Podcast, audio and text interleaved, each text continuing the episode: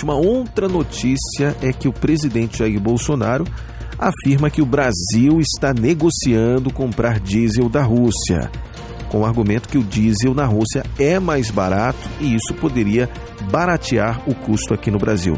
Vamos acompanhar agora as informações com Jackson França. Jackson, bom dia. Bom dia, Júnior Freitas. Bom dia também para você, amigo ouvinte. O presidente Jair Bolsonaro disse nesta segunda-feira que negocia comprar diesel da Rússia. Segundo o líder do executivo, o acordo está quase certo e a importação tornaria o combustível mais barato. Bolsonaro disse ainda que há expectativa de que o combustível chegue em 60 dias. Aos apoiadores, Bolsonaro também exaltou ações do governo para baratear os combustíveis, como a redução do ICMS em estados e a nível federal. O presidente disse ainda que o setor lida com um lobby muito forte. É notícia, a Novo Tempo informa. Com informações internacionais, Jackson França para o programa Manhã Novo Tempo. Obrigado, Jackson, pela informação. Amanhã você volta aqui no Manhã Novo Tempo. Valeu!